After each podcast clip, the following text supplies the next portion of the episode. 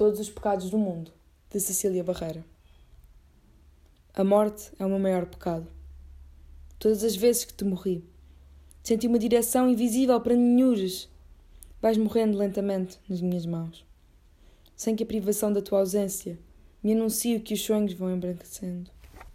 A morte é o pecado deste povo, que chora os seus mortos no dia de todos os santos, e canta, põe flores, escreve lápides, respinga, com a longa sabedoria de tempos outros, em que a morte era uma presença e não uma ausência.